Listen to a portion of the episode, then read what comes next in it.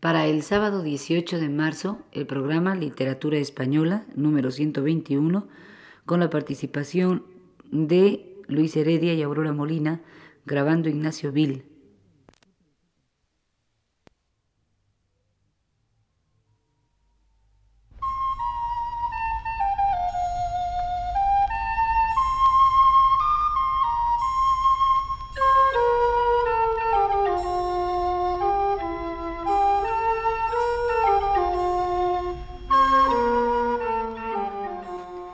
Este es el programa Literatura Española, a cargo del profesor Luis Ríos.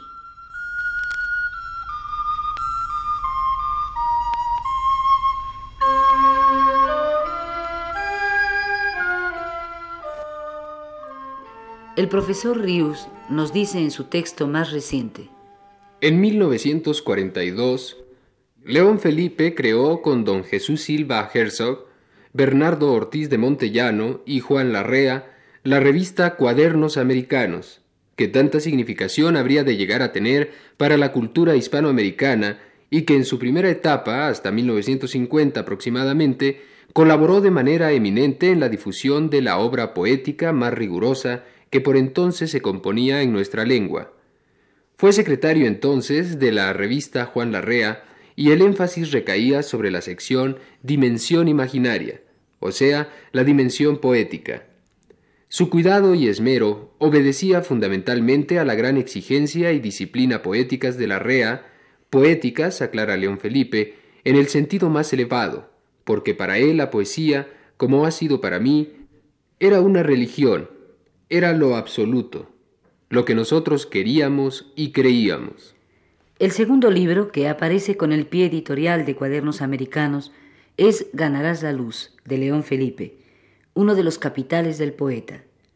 En parte, este libro nació y fue gestado como réplica a las censuras que en la revista Sur de Buenos Aires se le habían hecho a León Felipe por su versión española del Canto a mí mismo de Walt Whitman, entre otros por Jorge Luis Borges, aduciendo la libertad excesiva que se había tomado el traductor. Esa incitación personal que tuvo para componer Ganarás la Luz no la oculta León Felipe en su libro, sino que en varios momentos expresamente alude a ella como en este fragmento intitulado La calumnia.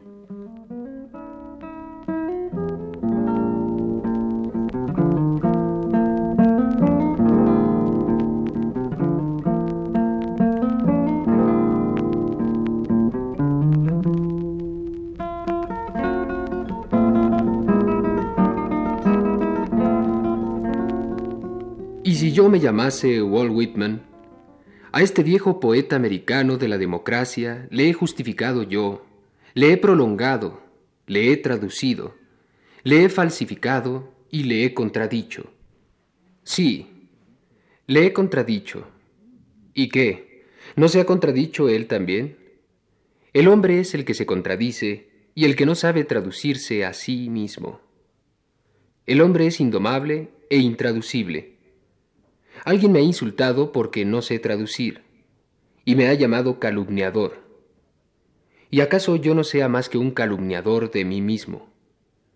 Después de tanto empeñarme por ser sincero conmigo y con los demás, en la mesa del psicoanálisis, en el confesionario, en la taberna, en el banquillo, delante del juez, en el cubo del pozo y en mis propios poemas, es posible que yo no haya hecho más que calumniarme a mí mismo y también me moriré preguntando, ¿quién soy yo? ¿Y quién eres tú? Venimos a crecer o a purgar. Nos abrieron la puerta o la forzamos. ¿Quién estaba allí cuando partimos? ¿Quién nos despidió en el otro lado? ¿El gorila o el ángel desterrado? Conformémonos con preguntar, sin decir nada, porque cualquier afirmación podría ser una calumnia. No sé quién soy ni de quién hablo muchas veces, ni a quién calumnio cuando estoy borracho, como no sea al hombre. Pero ya hay profesores sagaces de la palabra y del espíritu, eruditos y psiquiatras que saben muy bien de dónde viene el poeta, a dónde va y qué es lo que quiere decir. Oh sabios honorables, vigilantes y beneméritos, gracias a vosotros, el poeta podrá morirse ya tranquilamente vosotros cuidaréis de descifrar y de explicar su testamento.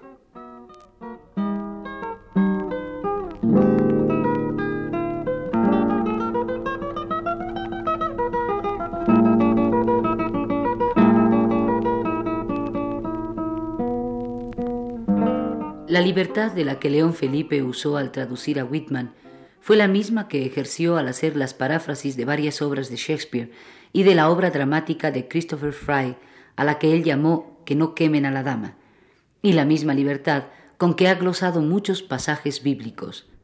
Libertad que se funda en la idea misma que León Felipe tiene de la poesía, a la que ve como un bien comunal, como un espíritu colectivo humano del cual el individuo, el poeta, no es más que el que le da forma, sucediendo, como en una carrera de relevos, al poeta que acaba de pasar.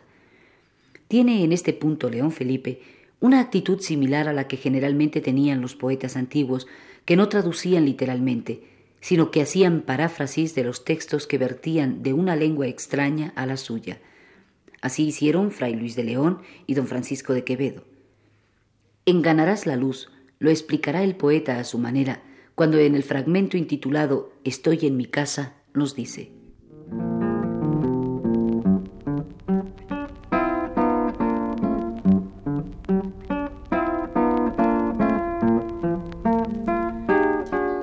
Lo que hago con el libro de Jonás y con el libro de Job, lo hago también con el de Whitman, si se le antoja el viento. Cambio los versículos y los hago míos, porque estoy en un terreno mostrenco, en un prado comunal, sobre la verde hierba del mundo. Upon leaves of grass. ¿Y qué es la hierba?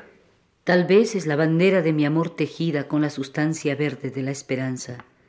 Tal vez es el pañuelo de Dios un regalo perfumado que alguien ha dejado caer con una intención amorosa.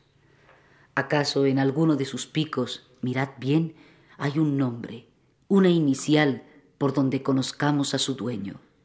Estoy sobre el pañuelo de Dios, estoy sobre el repecho verde de la colina en donde sopla el viento, estoy en mi casa, y yo, que no me atrevería nunca a cambiar las frases de una gacetilla, o los signos de una crónica temporal.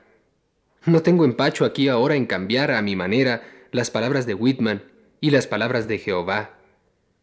En la crónica temporal, lo esencial es la palabra que nadie debe trastornar. En la crónica poética o en el versículo sagrado, lo esencial es el espíritu, que yo no cambio nunca, aunque modifique las palabras y quiebre la forma. Los cantos 44 y 45, The Song of Myself, están contenidos ya en el capítulo octavo de los Proverbios. Yo no sé si Whitman lo sabía. Los scholars dirán que casi es una paráfrasis, que lo discutan y lo aclaren, que ese es su oficio. Yo he entrado en la traducción de estos dos cantos con tanta libertad que ahora mismo, al volver a leerlos, ya no sé si son de la Biblia, de Whitman o míos. Míos quiere decir del embudo y del viento.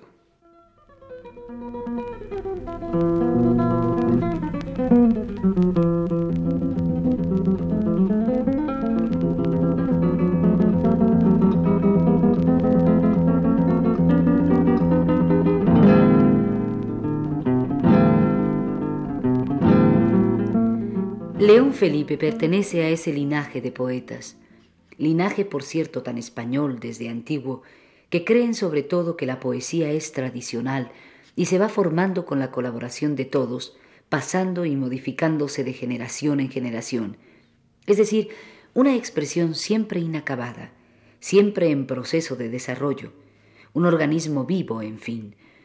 Esto mismo lo siente en lo que atañe a su propia obra, y así sus poemas, los vemos refundidos y modificados de un libro a otro, y poemas enteros de un libro pasan a ser parte de un todo poético mayor en un libro posterior. El poeta, para León Felipe, es el que no sabe ya discernir cuáles son los versos propios y cuáles los ajenos, solo atento a la pureza de la verdad humana que entrañan y a la fuerza expresiva que siguen teniendo de los afectos esenciales del hombre. Refundir viejos textos poéticos, Alterarlos es a su juicio salvarlos, porque la inmovilidad de los mismos los enmohece y los inutiliza. Los versos para León Felipe son como las armas, son las armas que el hombre ha de blandir para vencer el silencio de Dios, y las armas en las panoplias se llenan de orín y se mellan sus filos. En el fragmento de Ganarás la luz, intitulado ¿Qué es la Biblia?, confiesa el poeta.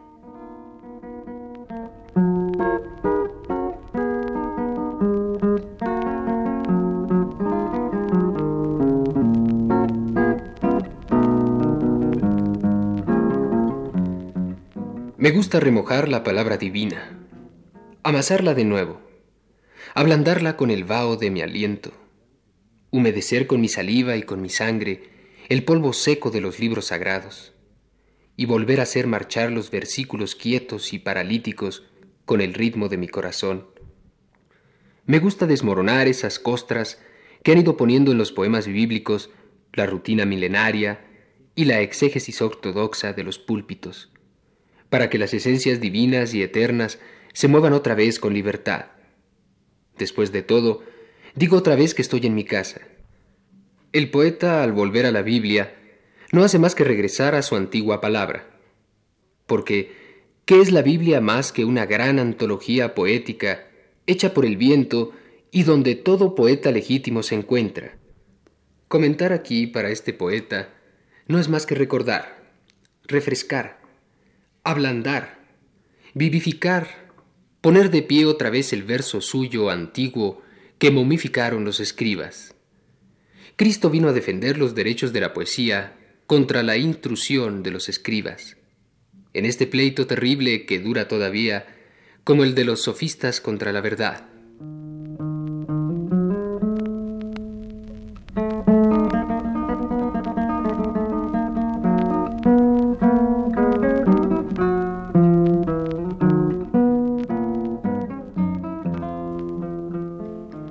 Todas las lenguas en un salmo único, todas las bocas en un grito único, todos los ojos en un llanto único, y todas las manos en un ariete solo para derribar la noche, para rasgar el silencio, para echar de nosotros la sombra, para que hable de nuevo Jehová.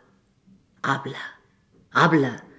¿No hablaste ya un día para responder a los aullidos de un solo leproso?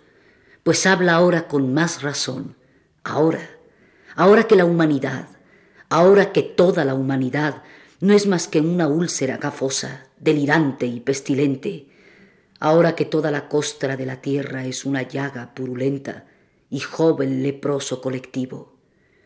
Habla otra vez desde el torbellino, que el hombre te contestará desde su inmenso muladar, tan grande como tu gloria, y sentado sobre un Himalaya de ceniza, habla.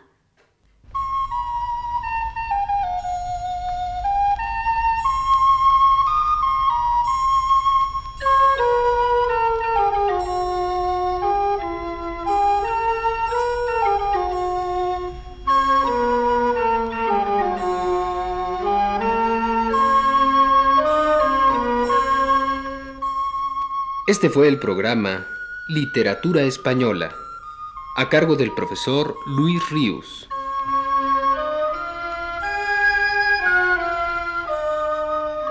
Voces de Aurora Molina y Luis Heredia.